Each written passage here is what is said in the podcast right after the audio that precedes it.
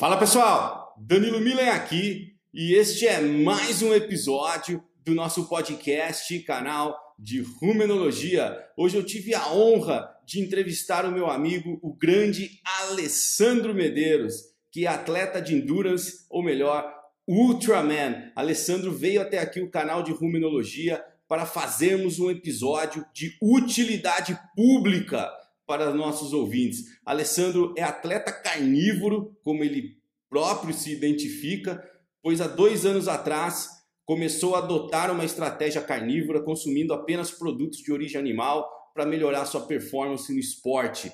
Falamos de diversos assuntos, Alessandro contou a sua história, desmistificamos muitos dos mitos relacionados ao consumo de carne e também demos algumas explicações técnicas e científicas, por que não, relacionadas a alguns dos alimentos e algumas das estratégias que o Alessandro adota.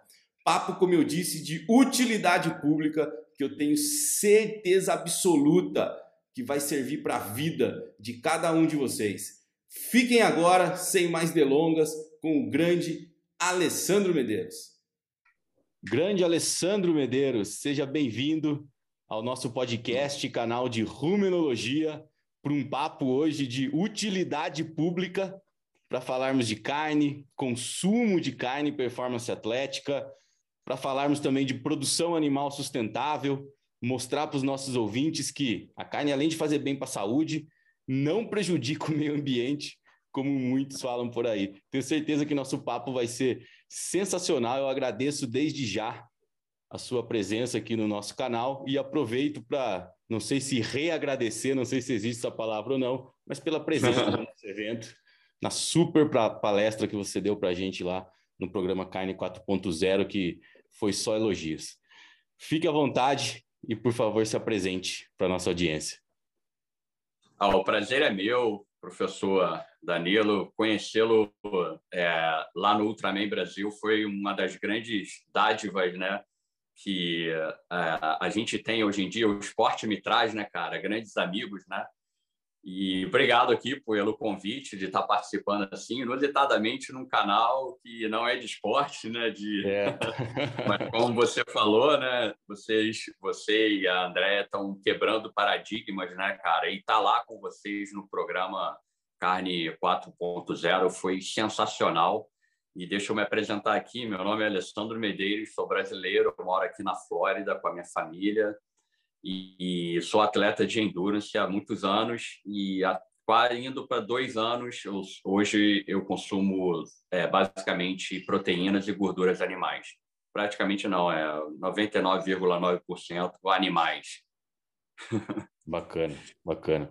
Eu acho, eu, eu acho também, Alessandro, que você poderia é, para iniciar o nosso, o, o, nosso papo, né? Contar um pouco da história dessa sua transição. Transição. Você, você já é o Ultraman, atleta de endurance, antes né, de adotar a estratégia carnívora, né? A estratégia carnívora para você é mais nova do que, né, do, do, que a sua vida como, como atleta, né? Então, né, é, essa transição para você para o mundo para o mundo carnívoro em termos de uhum. é, adaptação da performance, né? E também melhora da, da performance, como que foi? É, Danilo, então, é, eu tenho indo, estou chegando a quase 30 anos de esporte de longa duração, cara, esporte de, de, de competições de três, quatro dias, enfim. É, eu gosto de longa duração, né? Eu sou apaixonado, sofri por longos períodos, vamos colocar assim.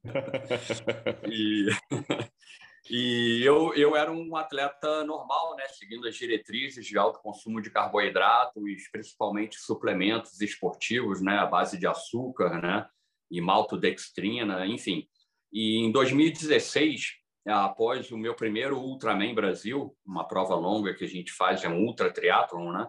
Eu, eu observei uma foto minha que eu estava inchado, cara, e nessa prova eu treinei bastante. Eu morava em New Jersey, na, na no norte aqui do, do país, e treinava na neve, cara, treinava no frio extremo. Eu acho que eu nunca treinei tanto na minha vida. E quando eu vi essa foto, eu falei, cara, tem alguma coisa errada comigo eu vou começar a pesquisar. Então, em 2016 começou a minha pesquisa em busca da, da saúde, né, em ver o que estava acontecendo comigo.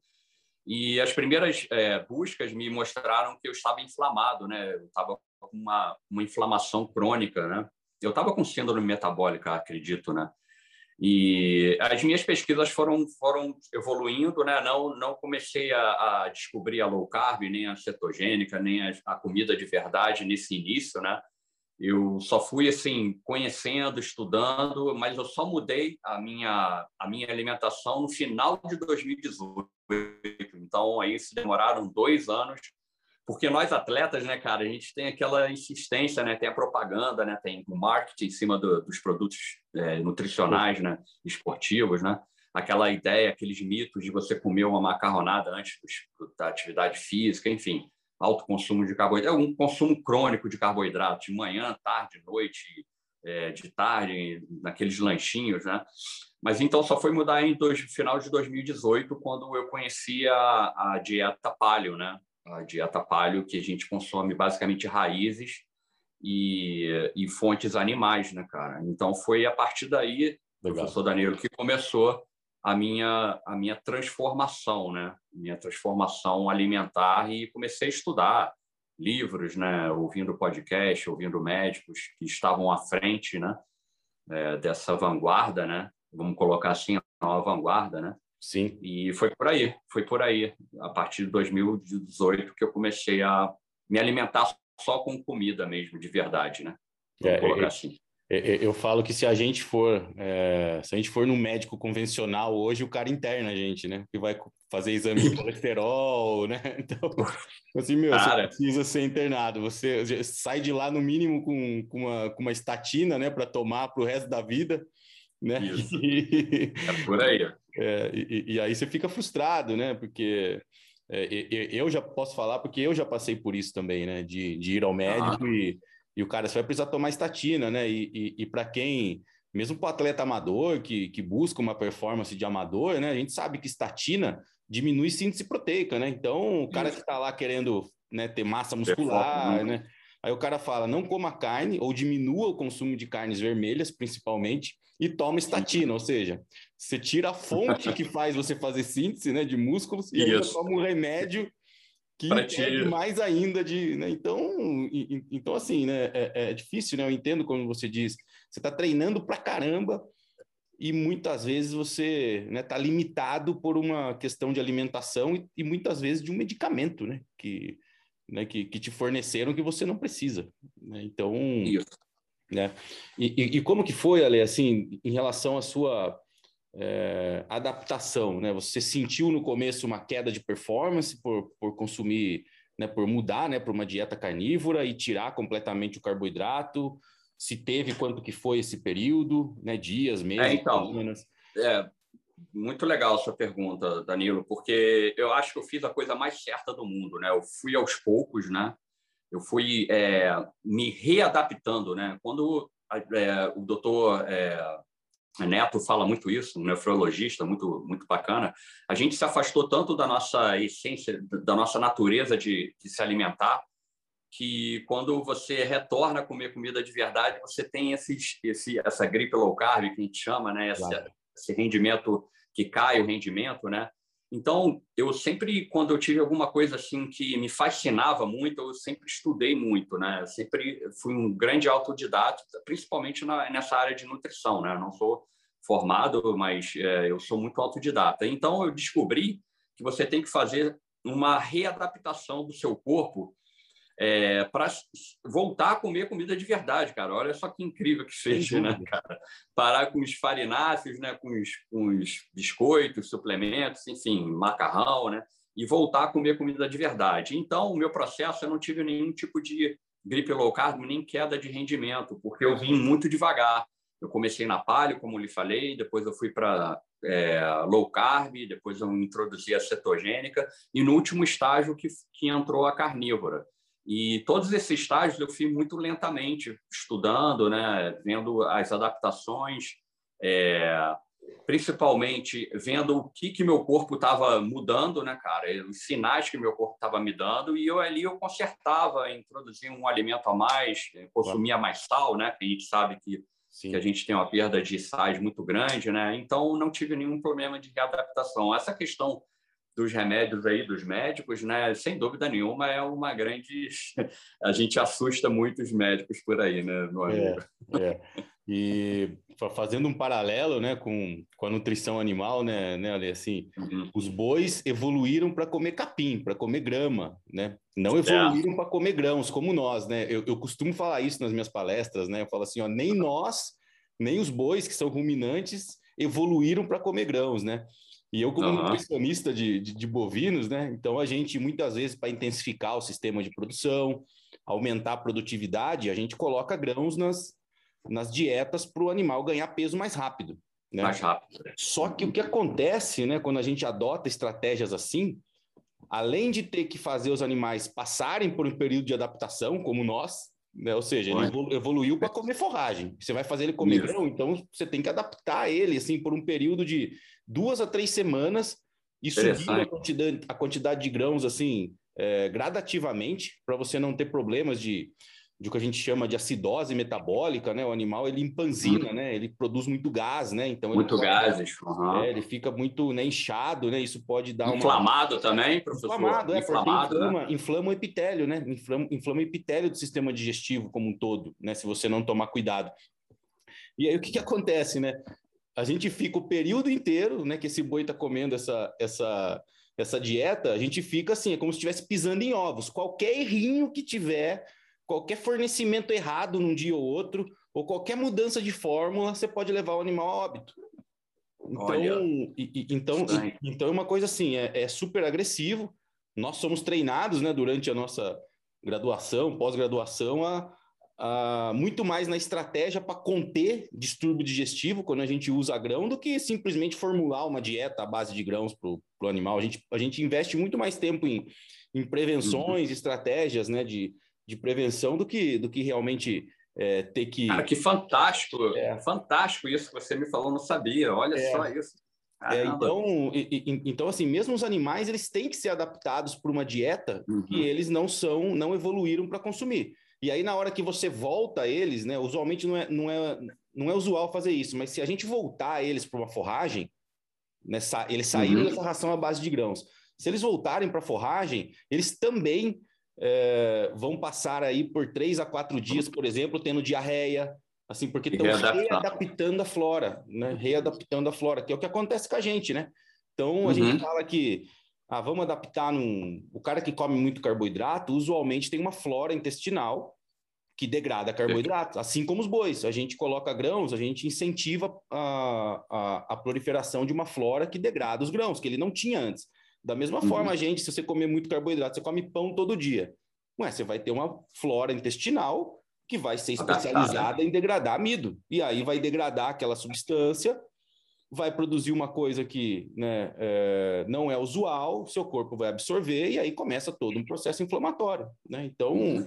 A hora que você fica na carnívora e come um carboidratinho só, o que acontece? É. Vai lá no seu intestino, não tem bactéria nenhuma, porque é você come carboidrato, seu corpo reconhece como corpo estranho e acontece o quê? Você tem diarreia, né? É, é, é mais ou Isso. menos assim que funciona com os bovinos também.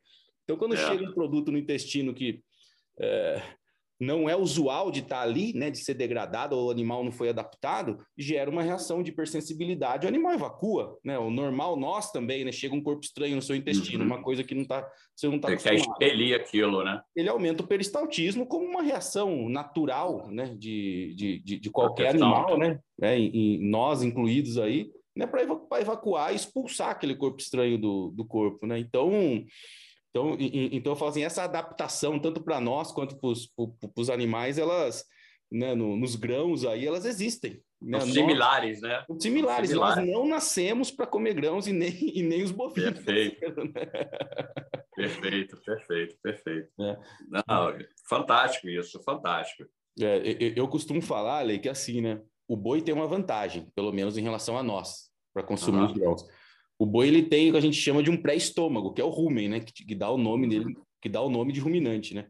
Então, é, um boi adulto tem um rumen de uns 100 litros, mais ou menos, e é um sistema fechado, é uma câmara de fermentação. Câmara. Uhum. Então, todo o amido carboidrato que cai lá, ele fermenta, o que conseguir fermentar vira ácidos graxos de cadeia curta, o que é ótimo. Uhum. Né? Uhum. Pra gente também, né? Os, pra gente. Cadeia é. que é a principal fonte de energia do boi, né? Isso. O que chega no intestino é só o amido que não fermentou no rumen. Então, ou seja, quando nós comemos carboidrato, praticamente tudo que a gente come é digerido e absorvido no intestino delgado, né? A princípio, né? Ah. No boi, não. No boi, 70% mais ou menos transforma em ácido graxo de cadeia curta no rumen. E chega só 30% no intestino. Então, então assim, o potencial Perfeito. do boi inflamar comendo boi é menor do que a gente. É, sem dúvida. Mas o pessoal que está ouvindo aí o, o, é, esse nosso podcast, depois vai ver nosso, nosso YouTube também. É, a primeira dica que eu recebi nas minhas primeiras estudos, né, é tirar todos os industrializados da sua cozinha, é, tudo processado, né? Exato. Toda comida enlatada, ensacada, é, você joga fora e começa a ir na feira e no açougue. É a primeira dica aí, quem está querendo uma saúde melhorar, né? começar um processo aí de desintoxicação, vamos colocar assim, né, professor? Sem dúvida. Desintoxicar, é, de jogar fora aí todos os enlatados e, e conservantes que tem nesses produtos aí, nessas bruxarias aí. É, sem dúvida. até porque a maior parte deles é, são projetados, né, ou desenhados com uma quantidade significativa de carboidratos, né?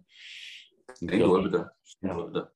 É, então, açúcar, açúcar, óleo vegetal são dos grandes vilões da saúde mundial hoje em dia também, né? É, é, é exato. usualmente a gente não fornece açúcar para os animais, né? Mas o açúcar claro. é o nutriente que fermenta mais rápido no, uhum. na câmara de fermentação, né, no rumen. Então, assim, é, é uma bomba, né, de, de, de uhum. energia e de, de fermentação que, que pode levar o animal a óbito mais rápido, né? Então, fazendo um paralelo, né, é, o, o, o, com a gente, né, conosco, né, o o, açúcar também, né? Pico de insulina, né? Na, na gente, uhum. né? Então força demais o nosso pâncreas, né? A produzir muita insulina para aquela, aquela quantidade de glicose, né? É, e o ruminante ele tem essa câmara de fermentação que vai fermentar muito o açúcar, né? Fermenta muito mais o açúcar do que o amido do trigo. Fermenta muito mais, assim, muito mais, né? quase quase sete, oito, oito vezes mais rápido, né? E aí você imagina um sistema fechado, né? Um sistema digestivo fechado. A câmara fechada. É, que produz gás lá dentro, então o animal ele né, ele, ele fica inchado se não Incha, né? aquilo, aquilo devagar, né? Então, então também tem problemas, né? As coisas são, somos animais diferentes, né, bovinos e humanos, mas as similaridades em termos de dos nutrientes e dos alimentos uhum. que podem causar reações inflamatórias assim são, né, são muito grandes, né? Uhum. Concordo. É, e, e, aí, Ale, eu acho que a gente podia falar um pouco, um pouco uhum. agora, desmistificar algumas coisas, né? Então, então, né, sempre tem esse mito né, de, de que a produção animal, né, é, eu acho que são dois discursos bem paralelos. Né? A produção animal ela é, prejudica o meio ambiente, para produzir ruminantes, principalmente, você precisa derrubar árvore, é, esse tipo de coisa que é poluição, é, uhum. balanço de carbono super positivo, porque emite CO2, metano para a atmosfera, ou seja, tem, tem um discurso que vai nesse sentido, e paralelamente que a carne, o produto final, né, é, oriundo desse animal, faz mal para a saúde. Né? Então, uhum. eu acho que a gente podia bater uma bola nesse, nesse sentido, né? Eu acho que você poderia falar que, como você disse lá no, no, no dia da palestra do programa Carne 4.0, né? Você fez um exame genético também, né? Depois de muito tempo comendo carne e, e, ah. e performando, né, é, é, fazendo todos os seus treinos, né, e suas provas, né, uhum. né, na, na, dieta carnívora, você fez um exame genético, né, uhum. e fez toda uma batelada de exame que você mostrou para a gente. E eu acho que você podia comentar se, né, se o seu histórico de consumo ah. de carne realmente fez mal para sua saúde, né? Ou se você teve pelo menos um pouquinho assim de, né, de inflamação, de né? Ou de algum de dano, né? Ou você vai morrer mais cedo, né? O que, que saiu lá no seu, no seu exame genético? É, vamos, vamos sincronizar o pessoal, né? né porque é, desde a minha transformação alimentar, é, quando comecei na carnívora, nós começamos junto com uma junta médica no Brasil, é, de fazer vários exames e várias análises. E dentro da minha ida ao Brasil, a gente, na verdade, eles me viraram do avesso, né, cara? eu, eu fui picado aí, tirando sangue, fui analisado pela coloscopia, fiz, fiz exames genéticos, fiz exames de microbiota intestinal. E como você falou, é, nenhuma carne apodrece dentro de mim, não existe, não existe. Pelo contrário, todo, toda a carne que eu consumo ela é hiper é, é, ela tem uma densidade nutricional muito grande, a carne bovina, principalmente, né? Todas as carnes, mas eu absorvo, eu absorvo todos os nutrientes da carne, né? Não fica nada restando aqui, apodrecendo. E a, a coloscopia foi um exame até muito interessante, é, professor, mais interessante até do que a, o exame genético também, porque mostrou que toda a minha, a minha saúde intestinal, né, que há quase dois anos estritamente carnívora, ela está perfeita, né? Ela está ali todo todo o processo ali digestivo, ela está tá funcionando normalmente. A questão genética me mostrou que eu tenho alguns polimorfismos, polimorfismo, né, como a diabetes e a pressão alta, se eu não me engano, é isso. E, e o médico que analisou minhas, minhas, meus exames falaram que a carne me ajudou muito a não ir, né? A, a questão da genética, a genética, como diz um ditado aqui, é uma arma, né, carregada, né? E se você tiver maus hábitos, né, se você tiver uma alimentação desregrada, se você fuma, se você bebe muito, você não dorme direito, enfim, outros fatores aí Sim. que adoecem a população atual, ela, essa arma ela é acionada, né? Então, graças a Deus, eu tenho alguns polimorfismos, mas só que meu, meus hábitos alimentares e principalmente a minha prática de atividade física descarrega essa arma, né? Vamos colocar dessa forma, né? Então, foi muito interessante. Foi o primeiro, assim, é, teste genético em um atleta carnívoro no Brasil, pelo que a gente viu, né? E se mostraram assim perfeitos. A minha performance está tá, tá, ela tá só está melhorando, né, professor? A gente a gente está correndo aí há dois anos na carnívora e a cada prova que a gente realiza aí a gente consegue um resultado assim muito satisfatório, coisas que não aconteciam quando eu seguir as diretrizes de alto consumo de carboidratos, 60%, 80%, enfim, como a gente já sabe aí, que é um, um nutriente que não é essencial para a vida humana, né? Foi esse estalo aí que Exato. quando eu comecei a estudar ancestralidade também, que me ajudou muito. Eu comecei a olhar muito para trás para os nossos ancestrais e comecei a descobrir mesmo, redescobrir, né? Porque a gente isso é ensinado na escola, mas de uma forma muito superficial, né? Sim. E mostrou que nossos ancestrais não precisavam de. ficavam 15 dias sem se alimentar, enfim. Aí eu falei assim: como é que uma diretriz alimentar pede para você comer, se alimentar de 60% de um nutriente que não é essencial para a vida humana? Então, a partir daí, eu, eu nunca fui enganado pela propaganda também vegana, nunca fui enganado por comer mais vegetais, eu nunca fui. Nunca me levou para esse lado. Aí, quando teve esse, esse, esse insight na minha cabeça, eu falei, ah, eu estou no caminho certo e me virei um, um grande carnívoro.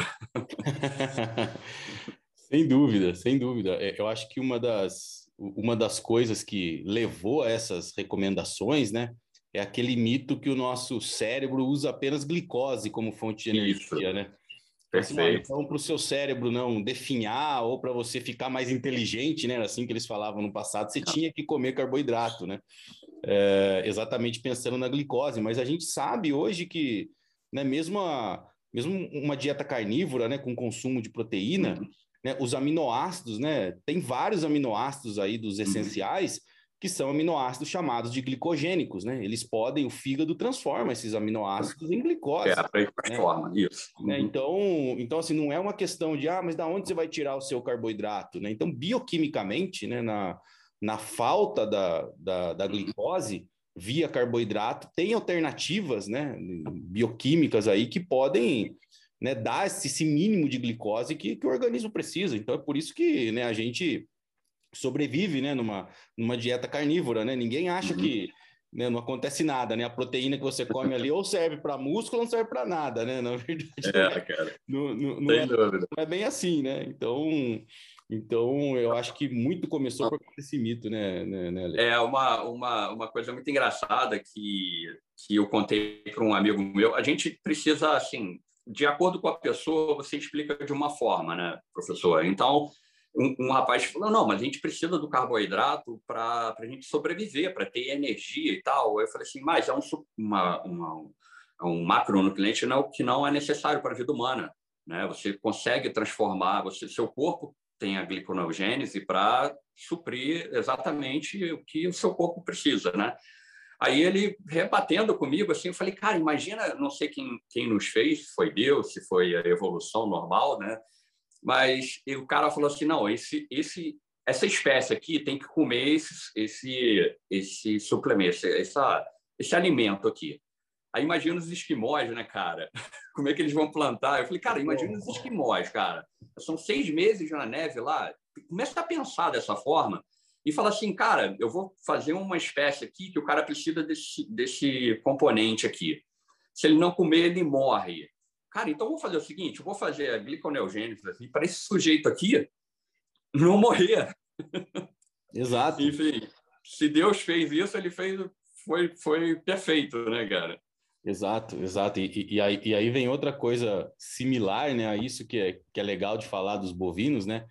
Os ruminantes e os bovinos, né, óbvio, inclusos aí, eles são tipicamente animais neoglicogênicos.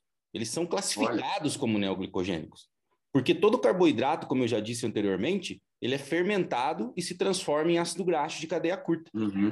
Então, ocorre um processo fermentativo, né? A fermentação é diferente da degradação, né? A fermentação ele transforma uma coisa em outra. Então, ele transforma o amido, que seria o amido do trigo, do milho, né? Estou dando um uhum. exemplo só do amido, em ácidos graxos de cadeia curta, ácido acético, né? O acetato, butirato, propionato. É. E aí, esses ácidos graxos vão para o fígado e o propionato, que é o de três carbonos, é transformado em glicose. A principal fonte de glicose do animal ruminante é o propionato, que é o ácido graxo de cadeia curta, uhum. três carbonos. Né? Então, então, assim, é, essa é a primeira fonte de glicose para o boi, né? para o ruminante. A segunda fonte de glicose, na falta disso, é o aminoácido é, glicogênico, a gente já falou. Então, uhum. assim, todos somos mamíferos, a diferença é que um tem um, uma câmara de fermentação antes de chegar no intestino, né? Mas o combustível alternativo ao carboidrato é o mesmo. É o mesmo. Então, é, é, é, o mesmo, né? A gente tem lá aminoácido que pode ser transformado em, em, em, em glicose, é, os ácidos graxos de cadeia curta também, que nós obtemos né, no colo e no seco, né? Que tem essa, essa fermentação, né? E aí a gente também gera né, ácidos graxos de cadeia curta. Né? A gente pode tomar suplementos à base de, de ácido graxo de cadeia curta também, né? Então, é, o que também vai render no nosso fígado um processo de neoglicogênese que pode, né, o propionato, no caso, ser usado para fazer glicose. Então, então, assim, as alternativas são, são muito similares, é. mas, mais uma vez, é. Né, animal tipicamente é, neoglicogênio. Eu costumo falar assim, né, que o boi, você pegar uma vaca, por exemplo, e tirar o sangue de uma vaca antes dela se alimentar e logo depois e medir a glicose, praticamente não tem mudança. Nenhuma, né? É neoglicogênico, que assim, toda a glicose que está disponível na corrente sanguínea, que já é pouca, ela some de uma, assim, praticamente uhum. Ele, o nível de glicose no, no, sangue do ruminante é muito baixo, por ele ser um animal neoglicogênico. Então, a gente, a gente brinca que, que para tirar sangue de boi ele não precisa estar em jejum, porque realmente, para medir é. glicose é a mesma coisa, antes ou depois. E a questão ambiental, cara, é que eu fico mais irritado, professor. É, eu fico, eu fico assim, cara. Teve um também que veio me falar, eu, cara, eu olho para um pasto, olha para uma fazenda e você acredita que esses animais mesmo é, faz mal ao meio ambiente? Cara? Você acredita nisso mesmo? Eu falei com ele, né? Eu falei, o carro que você anda, a comida que você processa, é, enfim, as pessoas estão esquecendo disso, né? A fábrica que faz a, a, sua roupa, né, cara, está poluindo o meio ambiente. Enfim, isso vocês não pensam, né? Não, não a questão da, da, de salvar os animais. Eu falei, cara, tem tantos animais em extinção para vocês salvarem. Vocês querem salvar um animal que está junto com a gente, sempre nos, nos alimentou durante milênios. Vocês, pô, vai proteger o mico-leão dourado, não sei de onde aí, vai proteger esse, né, essa, essa fauna, essa flora que está morrendo, né? Exato. Tem, tem, uma coisa que eu costumo falar sempre, Ale. Então, eu falo assim, ah, então tá bom. Então, vamos acabar com todos os animais né, de produção uhum né, e vamos passar todos a comer é, proteína de planta. Planta, isso, então, também. O, o, o, que as pessoas não fazem a conta é o seguinte, né? Primeiro, a concentração de proteína em alimentos de origem vegetal é mais baixa. Isso, sem, sim, dúvida. sem dúvida alguma. Ah, tem exceções? A soja, feijão, né, as leguminosas em si? Pode, pode até ser. Mas o que ninguém fala é a digestibilidade é. Ou a biodisponibilidade é. da proteína. E os antinutrientes também, né? Óbvio, assim, ainda sem falar em fator antinutricional, né? É, isso. Então, então, assim, se hoje em dia, né, quem é carnívoro aí vai comer, né, em torno aí de 1,7, 2 gramas de proteína por quilo de peso vivo, né? Uhum. É, se você for tentar fazer isso com uma dieta à base de vegetais, você não pode só comer dois ou duas gramas. Você vai ter que comer muito mais, porque a biodisponibilidade ou né, a digestibilidade, o uhum. desse, dessa proteína, desse aminoácido vai ser menor. E aí vai chegar no momento que é uma questão de espaço físico. Como que você vai conseguir comer um alimento vegetal que tem por sua parede vegetal, a gente chama de alimento volumoso, né? Ocupa mais espaço no seu sistema. Mais espaço. Uhum. Um alimento que fala assim, ah, o que que é, em termos de espaço, o que que ocupa mais espaço? Uma tonelada de, de alface ou uma tonelada de, de carne? Né? Vamos pegar uma uhum. tonelada de carne e juntar num uhum. canto uma tonelada de alface, uma tonelada de alface, uma tonelada de brócolis. Você ocupa muito mais espaço, o mesmo peso. Como que o cara vai conseguir consumir? o tanto de proteína que ele precisa só com alimentos de origem vegetal. Né? É, é praticamente assim, impossível. Né? E, e, e, não estamos falando nem de. não estamos nem falando de, é, de prejuízo para a saúde. A gente está falando de uma questão de espaço no sistema digestivo só uhum. e de biodisponibilidade. Então, então, assim, se formos por esse lado, a gente tem que aumentar a produção de, de alimento de origem vegetal, porque a população vai ter que comer mais para suprir as necessidades proteicas. E aí? Em que espaço do mundo a gente vai fazer isso? É. Não tem espaço, não tem Aí jeito. tem que embalar isso tudo, tem que transportar isso tudo, né? Tem que. Né? As perdas do, me, do meio do caminho, né? Imagina um vegetal aí sendo transportado. É, essas afirmações são mais falsas do que a carne falsa, né, cara? Exato. Exato. carne de laboratório. Exato, mas, mas eu, no, no, evento do ano passado, né, do programa Carne 4.0, né, uma das apresentações que eu fiz foi em relação a isso, né, carne de laboratório. E aí eu falei Poxa, o seguinte, e eu acho, e eu acho a mesma coisa até hoje. Já que vai fazer carne de laboratório, então que façamos nós, que entendemos de fazer carne convencional. Já que é para fazer, não vamos deixar ativistas Aham, concordo. Não, não dá, né? Não dá. Né? Então, carne de laboratório é, é uma realidade? É uma realidade. Os caras usam, só que durante o processo lá de fazer essa carne, ninguém fala que usa yeah. célula. Os resíduos, né? É, célula de umbigo é, é, fetal.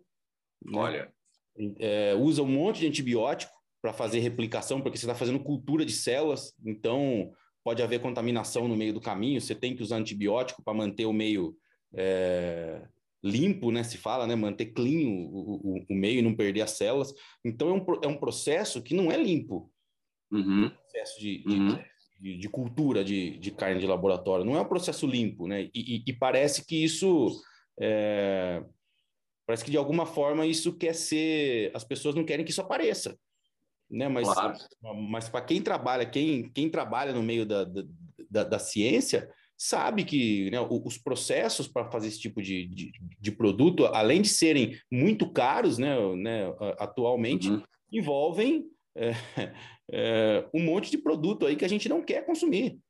Né? Então, e, e, então tam, também é outra coisa que né, vem nesse discurso que, ah, então vamos acabar com os animais, vamos comer vegetal, e se precisar comer carne, a gente faz no laboratório. Porra, né? Que, que, que saúde que a gente, que, que, a gente vai ter no, no, no futuro, né? Então, eu, vejo assim, viu, viu Ale, uma, uma opinião minha agora, né? Uhum. E quando a gente assistia, sei lá, 20, 30 anos atrás, assistia filmes de, de ficção científica e falava assim, não, o super-humano é. do século XXI, o cara que tem superpoder e tal eu acho que a gente não está muito longe disso. Né? Mas não o cara que tem superpoder, é aquele, é aquela criança que vai nascer hoje, né? E que os pais têm uma noção de, né, de, de saúde, como essa que, que a gente tem, uhum. né? consumo de proteína desde cedo, evitar carboidrato, evitar inflamar, né? Na verdade, né? Não é nem, não, não é nem o carboidrato, evitar a inflamação, né? Ou seja, se desde cedo você fazer com seu filho, né, ou com sua filha, né, um, um, tipo de estratégia que você permita desenvolvimento cerebral, desenvolvimento físico. Uhum. Esse cara vai ser um super-humano quando chegar na idade adulta, diferentemente daqueles que foram criados numa, com, com dietas à base de planta. Né? Então, é, é, é uhum.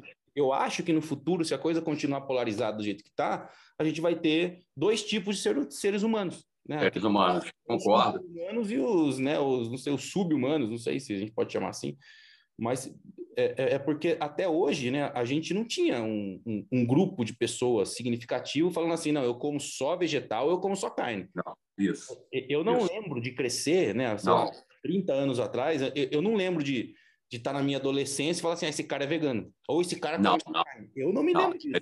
É, uhum. né? é uma coisa muito nova, né? É uma coisa muito nova. Então, e, e, esses, né, o, o, os extremos aí, né, essa, essa polarização, né, pode ter uma consequência muito grave, né, no, no futuro, né? É, eu, eu, eu, eu, vivo num país doente, né? A América é um país totalmente, trans, sei lá, ele é um país totalmente doente. E, e o paralelo com o filme Matrix, cara, é, é ela, ela é, ele é muito real, isso, cara. Isso que você está falando agora. É, tem pessoas que vivem num mundo paralelo. Parece que sei lá, que comer plástico para eles daqui a pouco vai ser natural, vai ser uma coisa que o ser humano fez isso durante milhões de anos. E quando você tenta mostrar que isso não é real, a pessoa, ou se ela se rebela, ou vem para o seu lado, né? Ou ela nega, ou ela vem para o seu lado, né? Basicamente, eles se rebelam, eles não querem saber da sua explicação, não querem saber dos seus, dos seus argumentos, eles simplesmente continuam se alimentando dessa forma.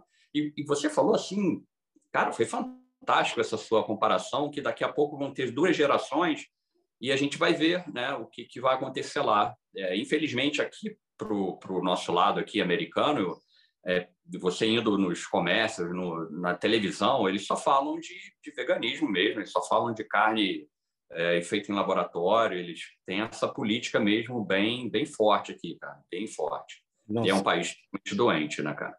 Não sei, sem, sem dúvida, né? O, o, hoje eu não estou em casa, né? Então eu vou visitar uma fazenda amanhã cedo e vim no hotel, né? E aí você chega no hotel, você fala, vou jantar. Né? Quando você está na sua casa, tá, tá fácil, né? É. Aí peguei ali o cardápio. Todas as opções, tem arroz, tem feijão, tem é, frita, ou, seu, ou hambúrguer, né? Macarrão, né? Macarrão, pasta. né? Macarrão, né? Pasta, né? O que, que eu comi agora à noite, que era a opção mais carnívora que tinha? Tinha um omelete que era com Olha. bacon, queijo, presunto, uhum. e acho que tinha, não sei se tinha é, alguma coisa, não sei se tinha brócolis, eu falei, tira o brócolis. E é isso, o tá, tá, fora de casa, né? Então você tem que tentar, né? Às vezes não dá, né? Mas, mas esse é um grande desafio, né? Porque tá, né? o negócio tá, né? É. dentro da sociedade, né? Que, que, que em todo lugar que você vai, assim, é impossível tem lugar que é impossível você, você comer um negócio totalmente de origem animal. Você, você me fez uma grande lembrança agora, quando eu fui para o Mundial de Ultraman em 2019, eu estava em cetogênica, não estava nem na carnívora. É, eu só encontrei, só encontrei é, carne moída, cara, processada, embalada, né? Não processada, mas carne moída. Eu não encontrei nenhuma peça de carne nos mercados na, na ilha que eu estava, na ilha de Kona, né? Eu não encontrei nenhuma peça de, de carne em nenhum lugar, Danilo. Nenhum lugar, cara. Mas o resto, empacotados e, e afins, cara, é a festa, né? Eu só consegui encontrar carne moída. Impressionante isso, cara. Engraçado, né, cara? O, o, outro dia a gente foi pedir um negócio em casa, né? Aí falou assim: ah, vamos um cogumelo, né? Junto para acompanhar a carne, né? Uhum. O restaurante, a gente ligou só para pedir o cogumelo, né? E era um restaurante E no restaurante assim, cogumelos uhum. puxados na manteiga. Eu falei, acho que eles não sabem que manteiga é de origem animal. É, de origem animal, né? tá enganando aí muita gente. É fogo, cara. É fogo. Bom, mas terminando a questão do, do, do ambiente, Ale, uma coisa que eu acho que eu não posso deixar de falar aqui é assim, né? O pessoal fala, não, os bovinos, os ruminantes emitem gases, tal, emitem mesmo. Ah, emitem uhum. metano? Emitem. Emitem CO2? Emitem. Ninguém está negando isso. Mas o que acontece também? O animal ele urina, ele defeca no solo, uhum. e essa conta ninguém quer fazer. Né? É o ciclo natural do carbono, né? É o ciclo Mas natural. ninguém quer entender isso é, também. É o ciclo natural do carbono. O, o, o que começou a acontecer, qual que é a origem dessa história toda? Uhum. O sistema de produção que ele é ineficiente, é ineficiente por quê? Porque, sei lá, o pasto tá ruim pra caramba, ou coisa do tipo. O que, que vai acontecer? O animal come aquele pasto, ou seja, uma, maior, uma grande parte do carbono vai ser excretado, não fica dentro do animal, não se transforma em carne. Uhum.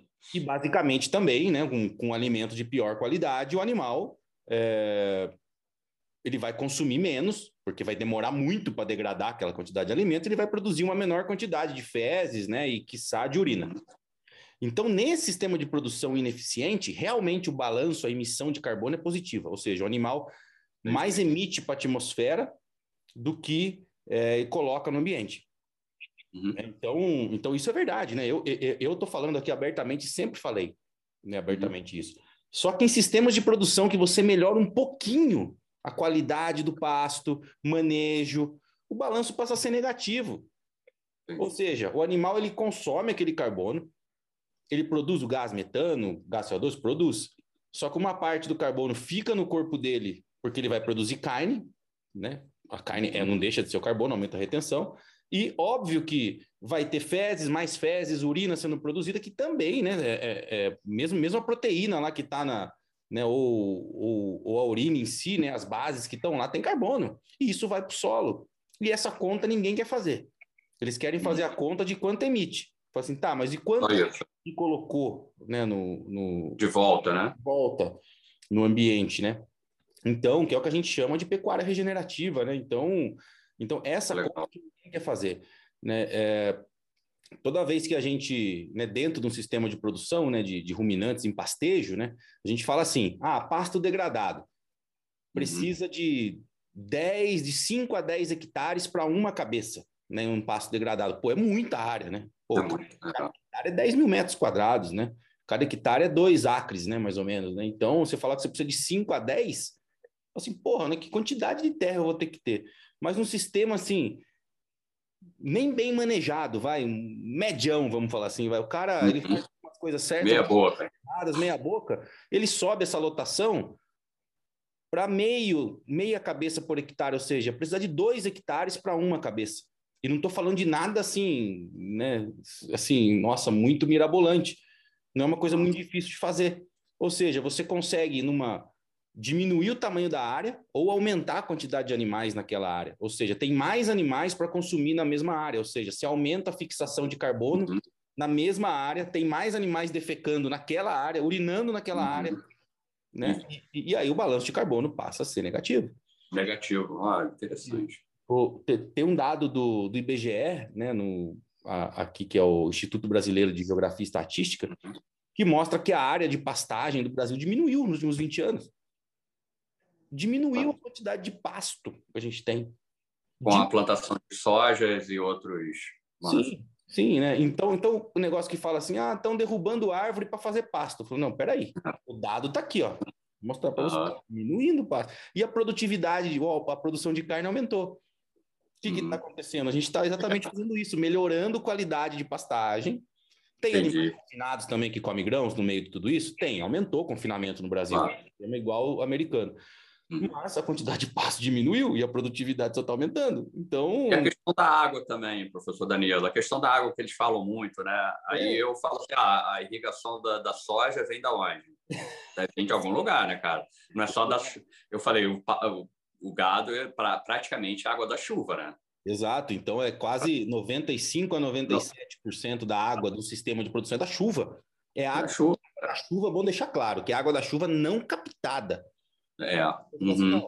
Tá deixando cair a chuva ali, tá saindo fora do. É água que seria captada para ser tratada? Não, é, é, é chuva. Chuva. É chuva que ia cair da mesma forma. Ia cair da mesma forma, né? Então, ah, custa, é, como é que é o negócio? 15, usa 15 mil litros de água para produzir um quilo de carne. Primeiro que não é bem essa conta de 15 mil. É, já li sobre isso. É. 98% é água de chuva. Né? Então, é. então, assim, tem muitos mitos que, que, que, rolam, né? E aí a gente vem de novo né, questionar o, os pontos paralelos, né? A carne faz mal à saúde, faz mal para o ambiente, parece que quer se criar um discurso né, para tirar da vida das pessoas um, um, um alimento super nutritivo. Super alimento, super é. alimento, super é. alimento. É, eles querem, eles querem ter um vilão para vender os produtos né, deles, né, industrializados, a carne falsa aí, enfim. Essa é a ideia, né? Essa é a ideia. Exato. Exato. Bom, e, e aí, ali, a gente falou aí muitas coisas aí de neoglicogênese, né? E estamos falando uhum. de carne, né? Mas dentro da sua estratégia, eu lembro que você me falou outro dia que é, dentro da estratégia carnívora, a gente acha que às vezes é só carne, mas não, né? Você chegou, ah, legal. É, você chegou a mencionar um dia, e eu tive lá presente lá com, com você lá no, né, no, no, nos dias lá do Ultraman, né? Também, além da carne, tem muito consumo de víscera, né? Víscera Isso. que muita gente não come, né? Então, se você pudesse fazer um, né? Claro. Você, você falou para mim de colostro também outro dia, né? Caldo de oh, ossos, é, né? Então, né, eu acho que são todos, são todos, alimentos que entram também, né, numa, numa, numa estratégia carnívora, né? Como que você usa? Isso, Isso é, é, notoriamente as vísceras são, são os melhores nutrientes. Eu acredito que o fígado bovino é o maior, é o melhor nutriente para o ser humano, né? Para qualquer um carnívoro. E quando volto a repetir, quando comecei a estudar isso, eu vi a importância das vísceras, não só o, o fígado bovino, mas o coração de frango, enfim, as moelas, né, cara? O, Sem dúvida. Todo, todo, todo, toda essa, os miúdos, né, que a gente na, na no Brasil minha avó chamava de miúdos, né? Miúdos, exato. é, enfim eles são ricos, né? São hiper é, proteicos também, eles são várias vitaminas e minerais, e isso, só uhum. isso daí já, já, já alimenta um, um, grande carnívoro, né? Então, muita gente acha que eu só como músculo, né, cara? picanha, só como filé mignon, né? Que, Esse cara passa eu... bem, né? Só picanha, filé mignon. Isso, é o mito, né, cara? Pô, você gasta quanto, né, de, de, de mercado, enfim. Eu sou uma, uma, uma, uma, abordagem diferente, porque eu sou atleta, eu me alimento três vezes ao dia, mas uma pessoa comum, ela pode ter até uma alimentação ao dia só na carnívora, né? Enfim, dentro das estratégias da minha, da minha prática esportiva, a gente usa muito ovos, muitas vísceras, Aí depois entrou o colostro, como você falou, né? Depois não, eu já tinha usado o colostro há muito tempo pela questão de imunidade, né? Você vai explicar melhor isso, professor. Quando eu era um atleta dependente de carboidrato, logo depois das minhas competições eu ficava muito doente. Eu, eu gripava, eu ficava com dores horríveis musculares, enfim. Aí dentro das minhas pesquisas lá atrás já me mostrou que o colostro ele é um, é um grande é, input na sua imunidade, né? Uhum. Então eu já usava antes e agora uso em quase todas as provas, antes de treino, antes e depois de treinos muito puxados, né? É. Então, basicamente, eu não como simplesmente é, carnes, não, músculos, né? Eu como bastante vísceras, quase sempre eu estou inserindo umas vísceras e ovos também, enfim. E lá no Ultraman a gente usou a prática de caldo de ossos e caldo de não caldo de ossos não caldo de peixes, né? Que caiu melhor é, para mim nesse momento. Mas eu já usei caldo de ossos né, nas minhas corridas aqui na América e foi excelente. Caldo de ossos, que é um produto que é descartado né, no Brasil, uh, ossos vale. de animais, né, que você pode ter aí colágeno, né? É um, tem uma fonte imensa de colágeno, né? E as pessoas compram suplementos de colágeno, né, professor? né, para colocar, né, fazer um, né, fazer um suplemento, né? Pra, pra Isso, aí. Atividade física, né, né, Ale? Esse, o caldo de ossos aí que tem. Ah, perfeito.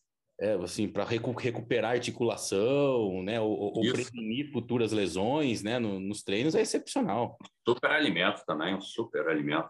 Você fica saciado também. Eu Muito... sei que, que toda vez que eu, eu vou para os Estados Unidos ou né, conhecido, uhum. né, o pessoal gosta de comprar aí porque é muito caro aqui no Brasil aquele a condroitina, né, ou é um suplemento, né, de que tem, que é uma proteína que tem no do, do caldo de ossos, né? Então, Interessante, natural, né? Assim, natural, é barato, você pode. Barato. Tem açougue, hoje não está mais assim, mas tinha açougue antigamente que dava ossos, né? Tipo, o cara pode ir lá pegar, né? Se for osso, vai pegar uns é. ossos para dar para o cachorro, coisa do tipo. Cachorro, é, eu lembro disso. Eu lembro quando eu morava aí, eu pegava no cachorro. É, então, e, e, e tem um super hoje, né? É, é apelo, né? Para Pra, do caldo de ossos exatamente para né, você fazer um caldo e extrair os nutrientes né, do, de, desse uhum. osso para você poder tomar, né? Super digestível, né? Super biodisponível, né? tem minerais, vitaminas também, né? Então, então é muito, muito bacana, né? Com relação ao, ao colostro, né? Só, só para fazer um, um adendo, para quem não sabe o que é colostro. Eu né? quero ouvir, eu quero ouvir. O colostro é o primeiro leite, né? Que o, o, o, primeiro, vamos dizer assim, ele não é nem leite, né? Ele é chamado colostro é uma coisa, leite é outra, né? Então é, é o primeiro fluido que sai da glândula mamária de uma fêmea mamífera. Isso seja bovina, seja de uma mulher, seja uhum. do suíno, seja do que for. né? O colostro, o que, que ele é? Né? Então, assim, em poucas palavras, né? o leite ele vai ter 3,5% de gordura, vamos dizer assim, em média, 3,2% de, de proteína e 4,5% de lactose. Né? No total, aí o leite ele vai ter 12 a 12,5% de sólidos, né? vamos dizer assim. Né? Então, ele tem lá 87% de água e 13% de sólidos. O colostro, ele chega a ter 24% só de proteína. É. a maior parte dessa proteína é imunoglobulinas. Uhum. Né, que exatamente tem, tem um super a ver com o nosso sistema imune. E aí ele uhum. tem baixa concentração de gordura e também baixa concentração de lactose, até porque a fêmea estava gestando, né? E a progesterona alta faz com que iniba a produção de lactose. Então o colostro em si, ele tem pouco açúcar do leite. Porque, yeah, a, alta, porque a fêmea fez esse, esse colostro na fase final da gestação enquanto para segurar né, a gestação, a progesterona sempre fica alta. Então, isso inibe a produção de lactose. Então, você tem um alimento super proteico à base de imunoglobulinas, né, com uhum. gordura e praticamente com nada, zero de açúcar do leite, né, que, que, que seria que teria o potencial aí, né, que seria o potencial carboidrato. Inflamatório. É. Uhum. Né? Isso acontece por uma simples razão, né? É, os mamíferos têm placenta, né? E pela placenta não a, a mãe não consegue passar para o bezerro uhum. as imunoglobulinas. Ela tem que fazer isso via colostro. Então, o colostro é super importante para qualquer recém-nascido mamífero vencer os desafios do ambiente. Então, precisa tomar colostro né, exatamente para você adquirir as imunoglobulinas que vão combater eventuais inflamações, infecções ou né, patógenos, bactérias, que, que com certeza vão né, invadir aquele uhum. organismo em, em, algum momento, né? Do, né de, com, todo, com todo mundo vai acontecer isso, né? Então você precisa levantar essa barreira, essa barreira imune. Com o mamífero uhum. é colostro. Né? Então, Isso a... são durante alguns dias ou é nos primeiros momentos de vida? Questões de horas, questões de horas. Olha. Então, assim, Olha.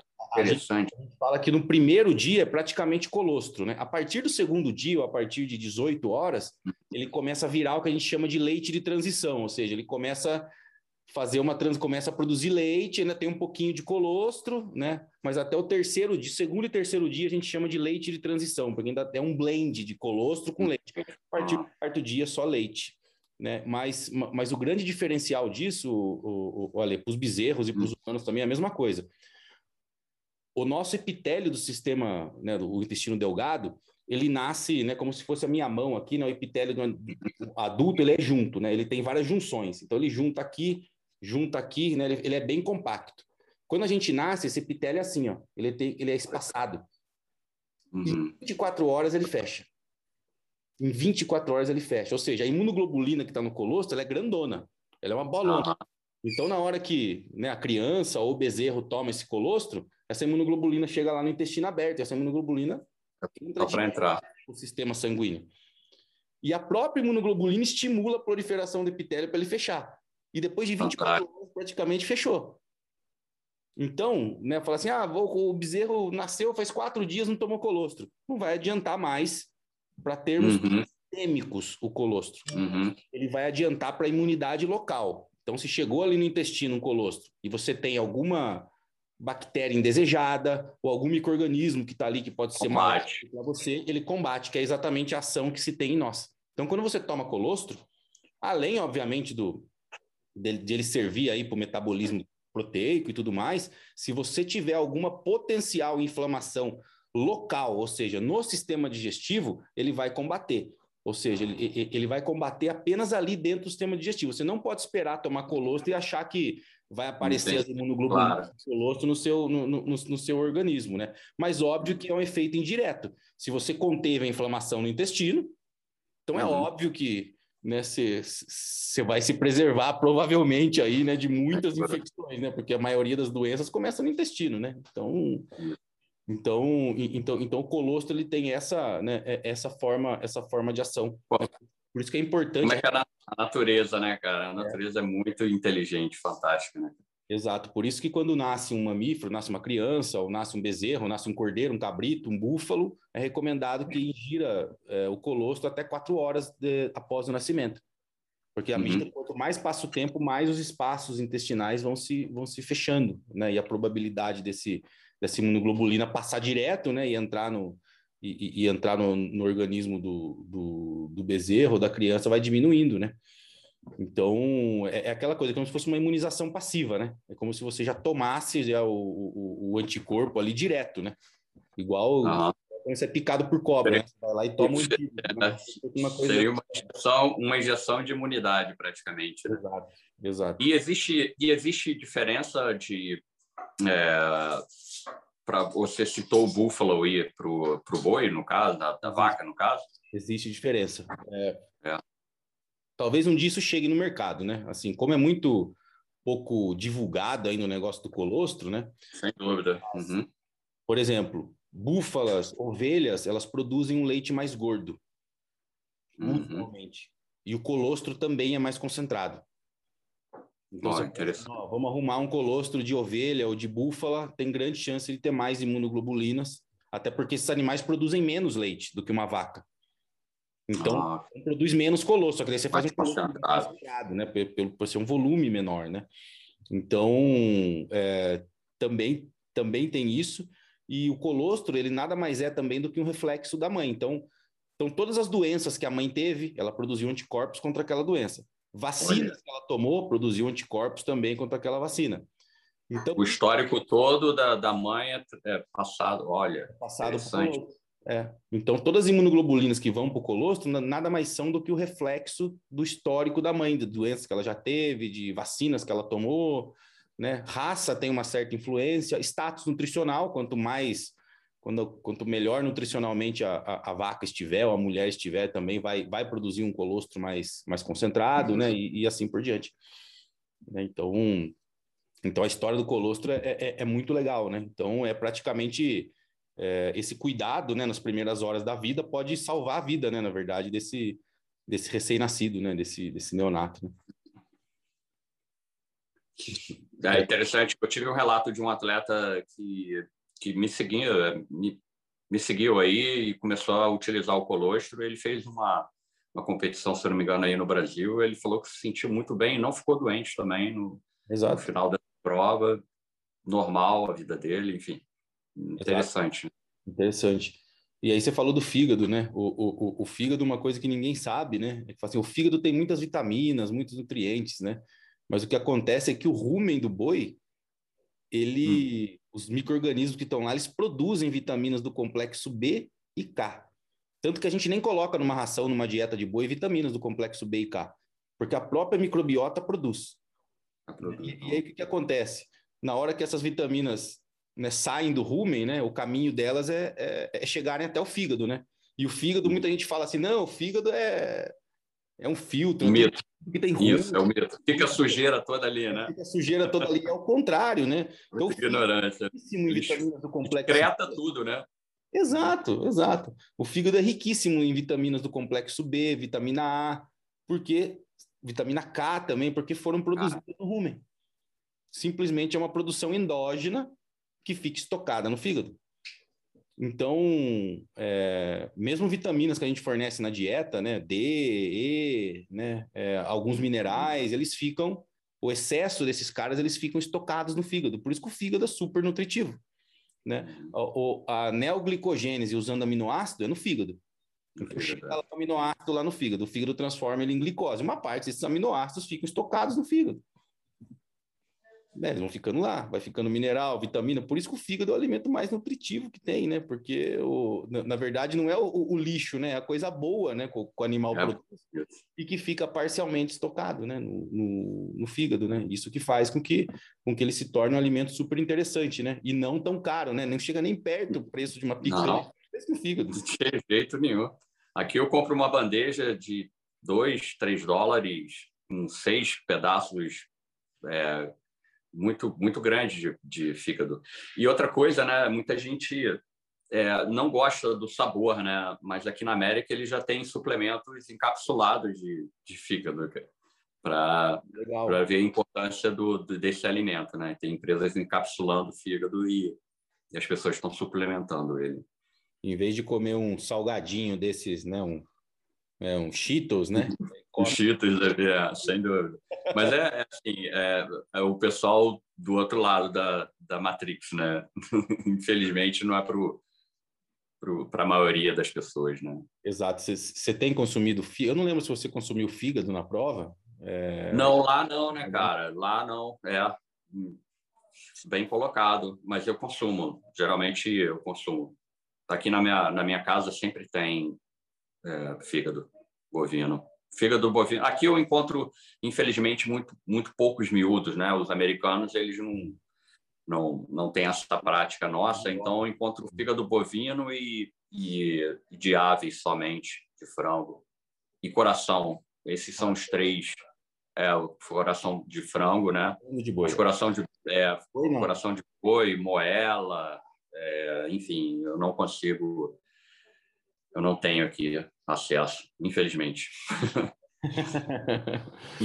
bacana, bacana. E eu acho que para fechar esse papo aqui, Ale, já estamos aqui, ó, uma hora oh. já quase nesse, nesse bate-papo. É, é, o papo bom continua, né, cara? A gente... muito rápido, né? É, a estratégia, a estratégia, qual a relação da estratégia carnívora com, com o jejum para você?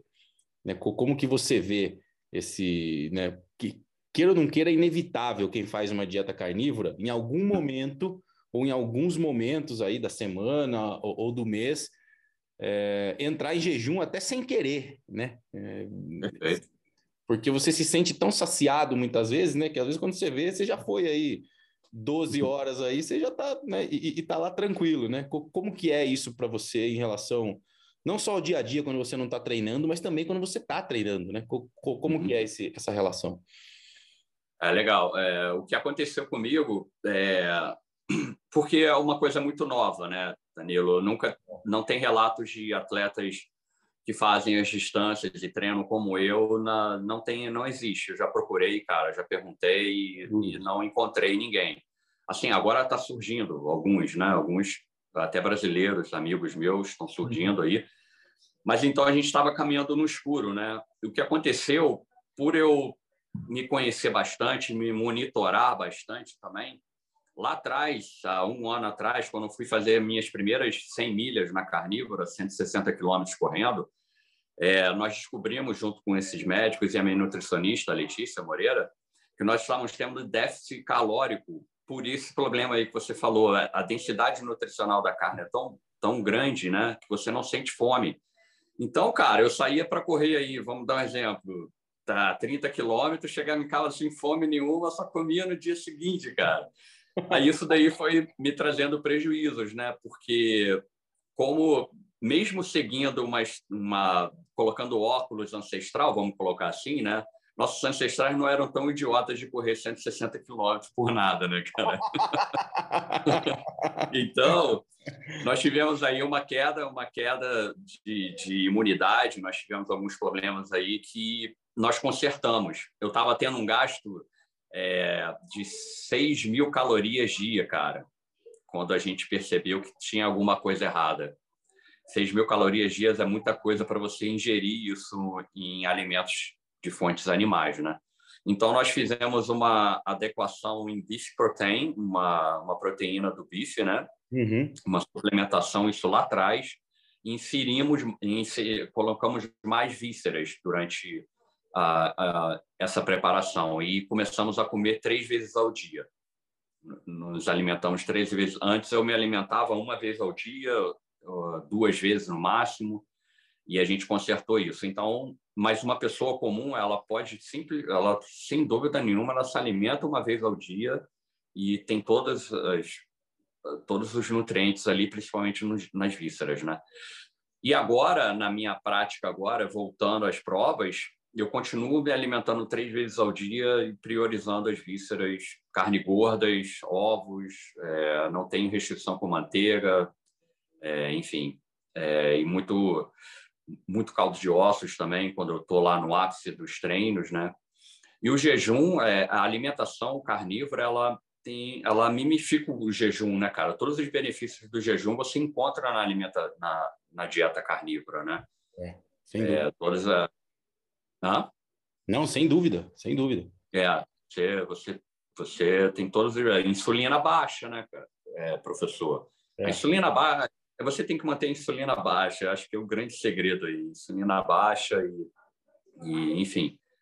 É, então, a carnívora, ela mimifica muito os benefícios do jejum, né? Não, sem dúvida. Eu, eu, eu sou prova viva disso também, porque não ah. fazia muito jejum, né? Quando eu comecei a fazer a carnívora, só que, né? Não sou o atleta que você é, não sou um atleta amador, né? Mas quando eu comecei a subir... Muito bom, por sinal, grande corredor. Quando eu comecei a subir o volume de treinos, cara, eu comecei a perder peso, exatamente porque eu fazia é. jejum junto e subindo o volume. Aí chegou num ponto, né? Agora eu não estou mais fazendo jejum, né? Até, a, até fazer a prova, né? Que vai ser nesse domingo. É, não estou mais fazendo, porque, porque senão eu não consigo ingerir as quantidades de, de, de calorias que, que, que, eu preciso. E aí você começa a perder peso, né? Você começa a emagrecer, né? E uhum. até certo ponto para corrida é bom, mas não emagrecer tanto, né? Você, fica, você perde força, né? Perde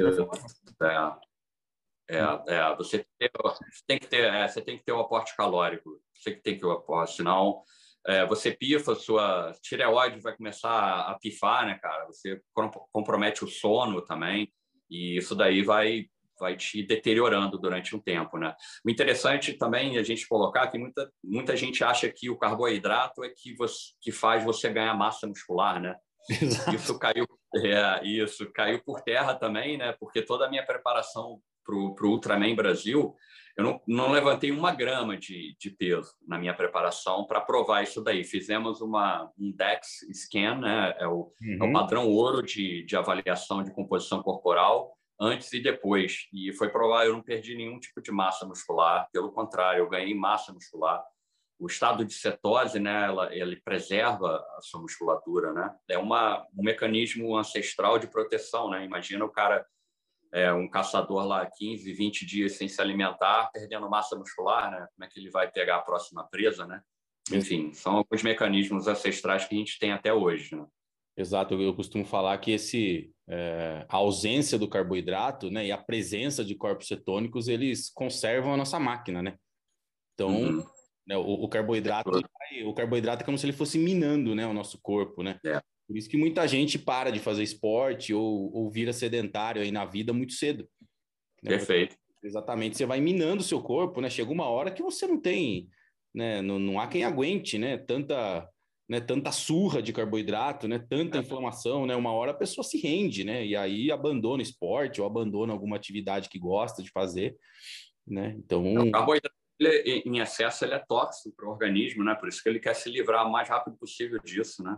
O que a gente está falando muito aqui também são os industrializados, né, professor? Não, não seria um alimento natural, né? A gente não está falando aqui de uma batata, né? que você encontra na feira, vamos colocar assim, né? Mas basicamente os, os refinados de biscoitos, macarrão, enfim, essas tranqueiras aí, né? Exato. Perfeito, Ale, perfeito. Bom, Show, meu amigo. a gente terminar esse bate-papo aqui, é... Vamos repetir isso daí. Gostei, cara.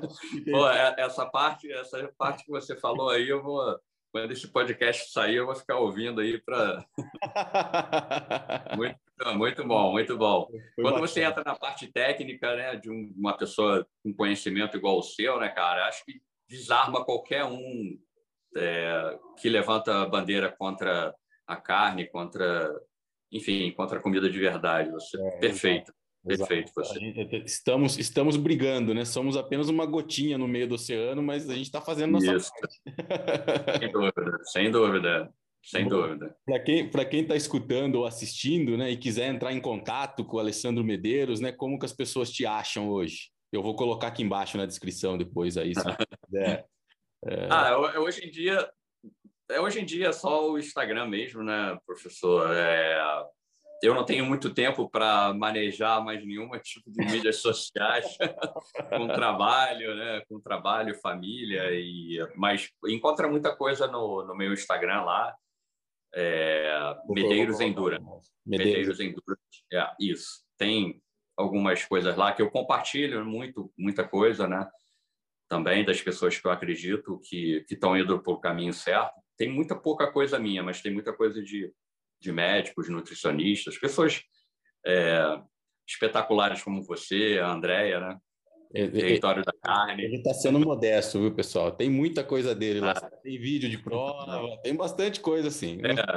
É, é, se quer se inspirar aí a, a mudar a sua saúde, né? Eu sempre falei que eu era um atleta doente e hoje eu sou um atleta com saúde, né?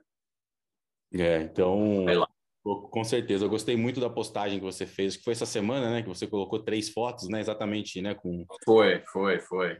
É, só ali já dá para ver, né? Só, só, ali já dá, já dá para ver. Então, então, então, assim, acho que você é uma inspiração, olha, já falei, já falei isso para você, né? Uma inspiração uhum. para as pessoas, né? Foi o que eu te disse, não precisa ser Ultraman, né? Não precisa, tipo, não, não. agora, então, é. você conseguir sair do sedentarismo e conseguir, cara, correr dois quilômetros por dia, não precisa nem isso, né? Ou seja, movimentar o seu corpo, pô, a gente já já atingiu um grande objetivo, né? Tirar as pessoas do sedentarismo, mostrar uma alternativa de, de, de alimentação e de estilo de vida, né? Pô, assim, não, não precisa ser o, nem um atleta amador, né? Assim, se movimentar, né? Se a gente conseguir fazer isso, é, a gente já conseguiu uma, né? Já demos uma grande contribuição para o mundo, né? Então... Sem dúvida. Sem dúvida. Então, é, Sem eu, dúvida, acredito. Eu falo sempre que você é uma baita inspiração e. e Obrigado. Eu disse lá no dia do, do programa lá, né, que correr ao teu lado lá no Ultraman, né, uma parte lá da, da, sua, da sua dupla maratona, né, e ver o seu foco, né, o foco que você que você tem, né, em, em seguir, né, no, no seu objetivo, né, e você, eu, eu posso atestar aqui, né, que que o Alessandro não comeu nada de carboidrato mesmo, nem no último dia. Eu acho, que, eu acho que na maratona eu vi você comer uma bolinha de, de carne, tomou um, tomou um caldo de peixe lá e não comeu mais nada. É, é, a gente estava com um sensor de medição de glicose também. Se vierem, vierem os desacreditados aí, a gente manda o gráfico para eles aí. Sensacional, Ale. Muito obrigado pelo seu tempo. Tenho certeza que que a nossa audiência vai gostar demais desse, desse bate-papo aqui. E a gente cavou muitos assuntos aqui que talvez a gente tenha que gravar um outro episódio, né? Para a gente fazer não, um, vamos um outro bate-papo. é, e não esqueça daquele convite lá no final do ano, tá bom? Opa. É segredo ainda, né? Não vamos, vamos falar e vai ser um grande prazer correr do seu lado. É, você, acho que a André gravou um, um, vídeo ali no momento, eu e você ali, ali, estava é, maravilhoso, né, cara? A questão do esporte, Porra, amizade, sim. né, cara? É, é isso que a gente tem que levar. Momentos, né? A gente leva momentos da vida, não Exato. leva casa, não leva carro do ano, Exato. leva momentos de amizades, lembranças, né? Exato. Obrigado pela, pelo bate-papo, adorei participar aqui. Pode chamar que a gente vai estar de volta aí. Um abraço a todos que nos acompanham aí, nos ouviram no podcast. Um grande prazer. Estamos aí para ajudar todo mundo. Muito obrigado, meu amigo. Muito obrigado pelo seu tempo. Um grande abraço. Prazer, um abraço para a família aí também. Valeu, um abraço, professor. Fica com Deus. Até.